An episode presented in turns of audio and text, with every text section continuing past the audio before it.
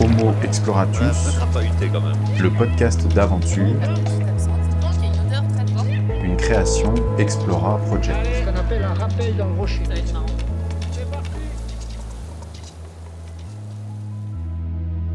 Pierre-Antoine a fait ce pas de côté. En quête de ses rêves d'enfant, en quête de sens, en quête d'une nouvelle mission de vie. Il a fui les grands bureaux des quartiers d'affaires parisiens. Conscient à présent que l'existence peut être parfois fragile, ses choix sont en phase avec les valeurs qui régissent sa nouvelle vie. Pierre-Antoine est un battant. Il a fait le tour de l'Islande, seul, à travers les saisons. C'est un long voyage intérieur sur lequel il arrive à poser des mots justes, des mots qui nous font nous aussi voyager.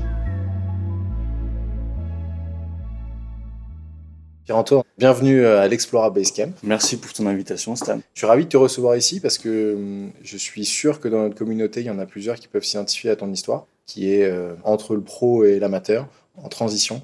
Et c'est cette glissade vers un- une destinée qui m'intéresse. Je voulais peut-être, euh, pour démarrer, que tu te présentes et que tu nous dises euh, d'où tu viens.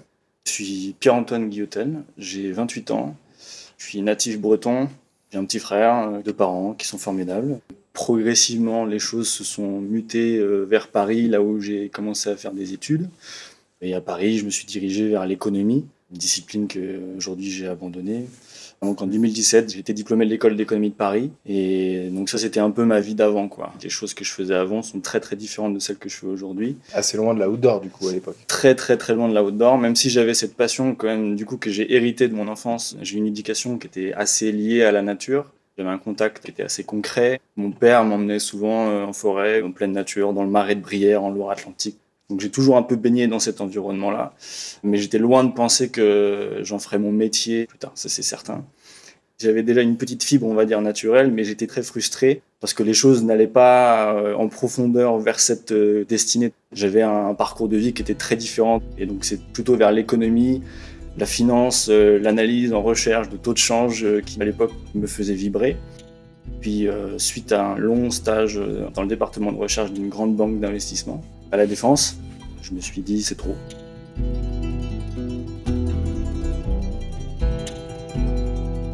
Il y avait beaucoup de choses qui m'éloignaient des valeurs et des principes qui régissent aujourd'hui ma vie et c'était vraiment trop.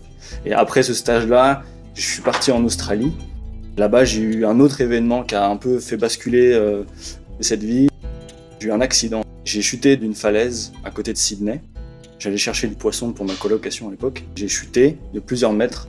J'ai été hospitalisé pendant 4 ou 5 jours et je pouvais pas me déplacer seul en béquille. Les médecins m'ont mis dans une chaise roulante et ils m'ont dit voilà, tu auras plusieurs mois dans cette chaise. Tu auras aussi de longs mois de rééducation.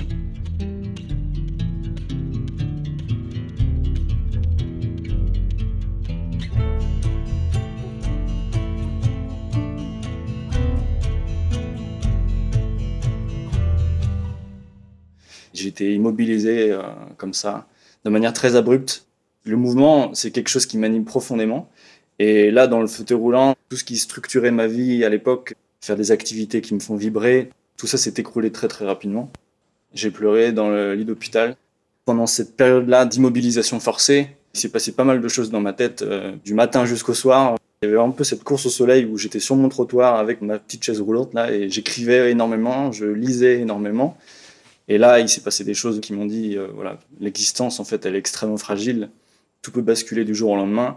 Et il est temps d'arrêter de subir des impératifs qui ne sont pas les nôtres. Et puis voilà, il est temps de prendre les rênes de ta petite existence et puis de faire tout simplement ce dont tu as envie.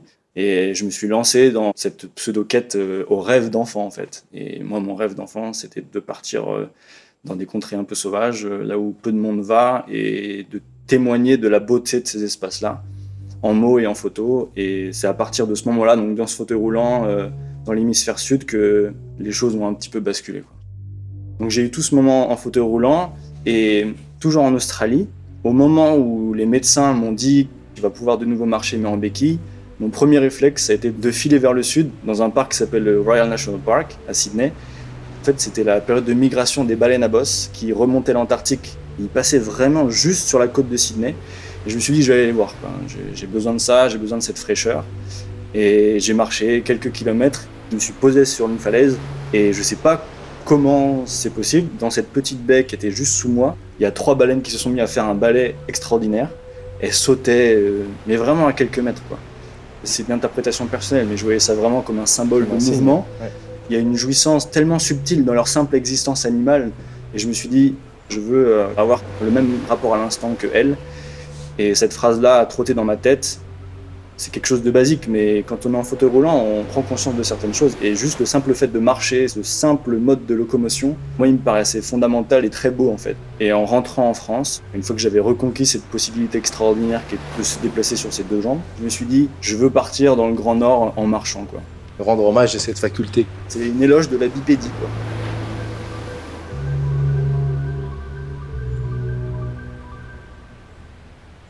L'Islande, c'est né. J'étais en train de regarder toutes les parties qui sont au nord du cercle polaire. Le problème du Grand Nord, c'est que sans expérience, on ne peut pas y aller la fleur au fusil. Il faut avoir un minimum de connaissances théoriques et pratiques pour pouvoir y aller, sinon on meurt en fait. C'est un climat qui est extrême, euh, il faut avoir un minimum d'humilité par rapport à ça.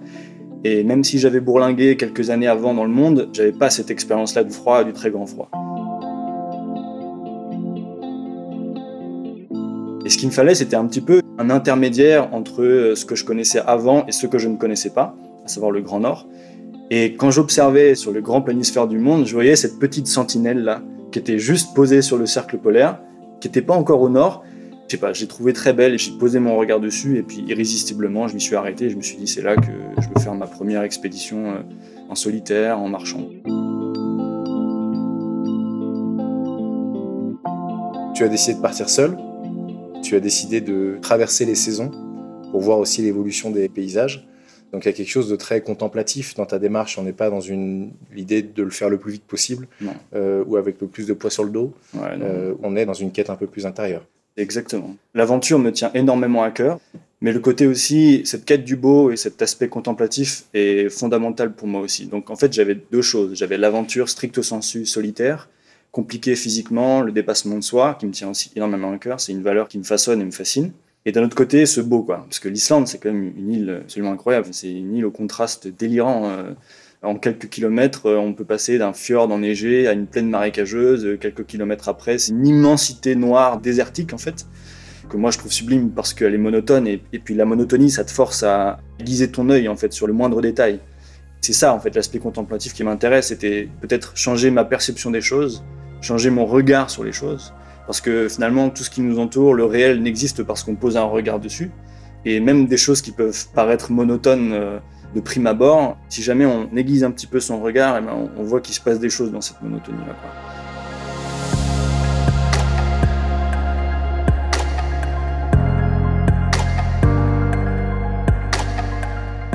La photographie, je l'ai développée au moment où je préparais l'expédition. Je la préparais physiquement, mentalement, de manière assez classique. Et je me suis dit aussi, comme tu pars là-bas pour témoigner de ce que tu vas voir, pour témoigner du beau, il faut que tu trouves un moyen. Et les deux moyens que moi j'ai trouvés, c'était les mots et l'écriture, et effectivement par la photographie. Donc pendant plusieurs semaines, je suis parti en forêt juste à côté de chez moi, euh, en Bretagne, et j'étais à l'affût de tous les animaux euh, sauvages. J'ai essayé de pister des renards, euh, de repérer des terriers de blaireaux, de photographier des cerfs et des chevreuils. Et puis la photographie, même si c'était secondaire, parce que ça reste de la technologie, c'est venu naturellement.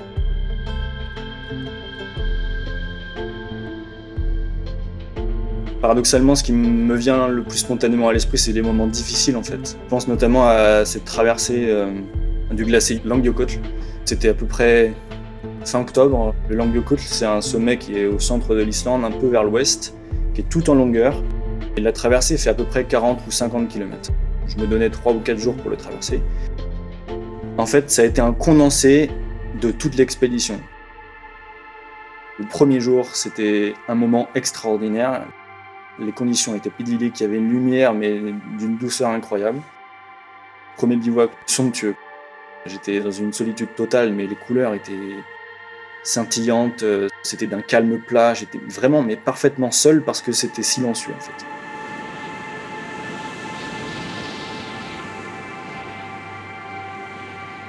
Le deuxième jour, exactement l'inverse. Énorme tempête. J'ai sous-estimé mon GPS qui m'annonçait une tempête dans de nombreuses heures. Je me suis dit des vents à 70 km/h, j'ai l'habitude d'avancer là-dedans, ça va le faire. J'ai 10 heures d'avance sur la tempête, je peux le faire quoi. Et en fait, la, tempête m'a pris euh, au bout de deux heures de marche. Et là, c'était l'enfer. J'avais un mètre de visibilité, j'avais des vents à plus de 100 km/h. Donc là, j'avais tout mon attirail, j'avais mon masque d'expé, j'avais les cristaux de glace qui commençaient à se former sur le mat, donc je ne voyais plus rien. Je me guidais au GPS. Et là, il a fallu monter la tente à la fin. Et là, ça a été très compliqué parce que ma tente était déjà fragilisée un petit peu avant. Et en fait, à peine j'ai sorti euh, ma tente de son gros sac étanche pour pouvoir la monter, il y a un arceau qui a explosé dans mes mains. Puis faire une réparation d'un arceau avec des moufles d'expédition et des vents à 100 km/h, c'est pas très très évident. Donc j'ai mis presque deux heures à réparer cet arceau-là avec euh, un tube d'aluminium et du duct tape aux alentours comme j'étais sur trois saisons, je devais économiser énormément de poids. Et je me suis dit, une pelle, qui normalement dans les expéditions polaires est fondamentale, je vais pas la prendre. Donc j'avais pas de pelle. Tous mes bivouacs hivernaux, je les ai toujours creusés avec mon réchaud, mes mains et mon piolet. Sauf que là, dans cette tempête-là, t'es pas assez efficace juste avec tes mains. Donc j'enlevais un peu de neige, le vent en ramenait et c'était impossible. Je perdais un temps monstrueux. Donc j'ai réussi à me caler sous un petit sastrugi et je réparais mon truc un peu comme un ours. Euh, j'ai réussi à monter ma tente. Et je commençais un peu à délirer parce que j'étais épuisé. Discuter avec mon réchaud. Ouais. Et, euh, Il s'appelle comment? et il s'appelait Boyle. Ouais. À 4h du matin, paf, l'arceau il réexplose encore une fois. La tente s'effondre et la tempête me reprend encore une fois. Et là j'étais exténué. J'ai envoyé un message GPS à ma famille pour leur dire que j'étais dans une situation un petit peu délicate. Ils m'ont sommé d'appeler les secours. Ce que j'ai pas voulu parce que j'étais pas encore en danger de mort. J'avais des bons vêtements sur moi, j'étais pas en hypothermie. Mais c'était pas un moment très évident quoi. Et le lendemain, moment extraordinaire, je descends du glacier, je passe une petite barre de crevasse. Et là au loin, qu'est-ce que je vois? Je vois un 4x4 rouge qui arrive de nulle part. Et c'était une famille d'Islandais qui venait juste pour voir les abords du glacier, là où personne ne va jamais. Et je leur dis, mais filez-moi quelque chose, s'il vous plaît, juste pour réparer ma tente, que je puisse affronter la nuit, quoi. Et ils m'ont dit, non, mais t'inquiète pas, mon gars, viens avec nous, on t'emporte dans notre 4x4. Et puis en fait, on est descendu au village qui s'appelle Fludir, et ils m'ont filé tout le matos pour réparer ma tente, et puis je suis reparti de plus belle après, quoi. Moment extraordinaire.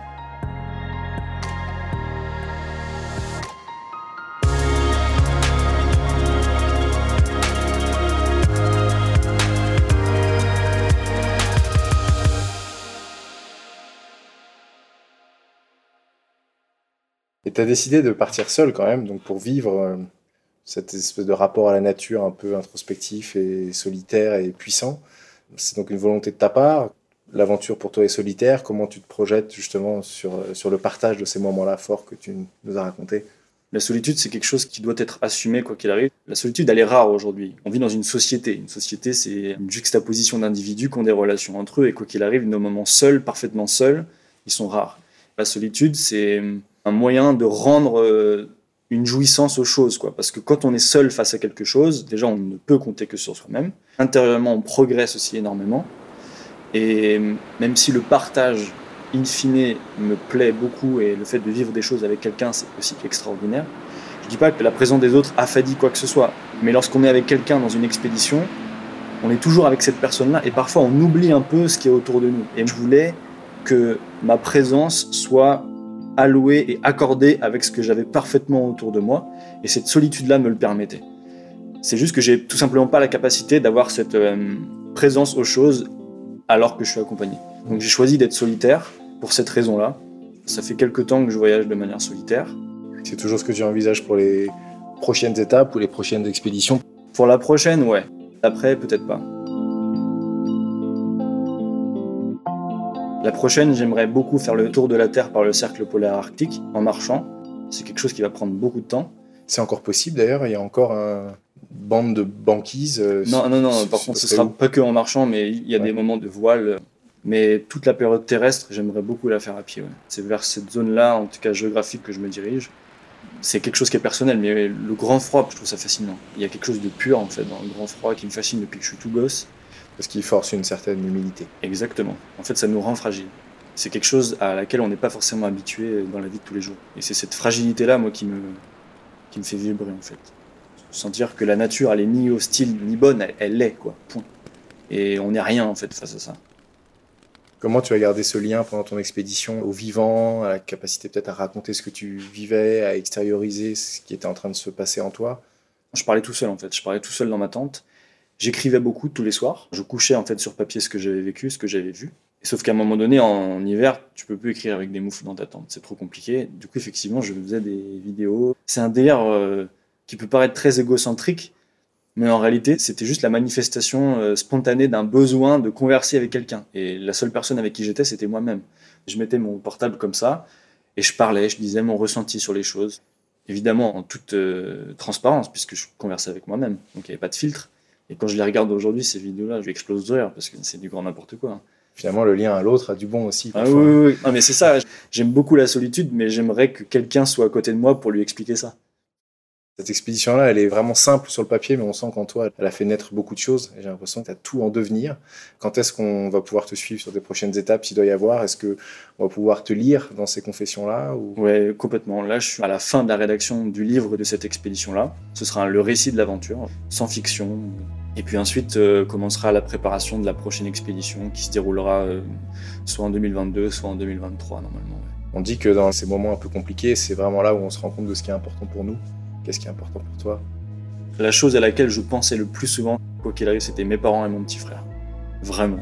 Ça peut paraître euh, très classique de dire ça, mais dans les moments vraiment durs, tu penses vraiment à ceux que t'aimes.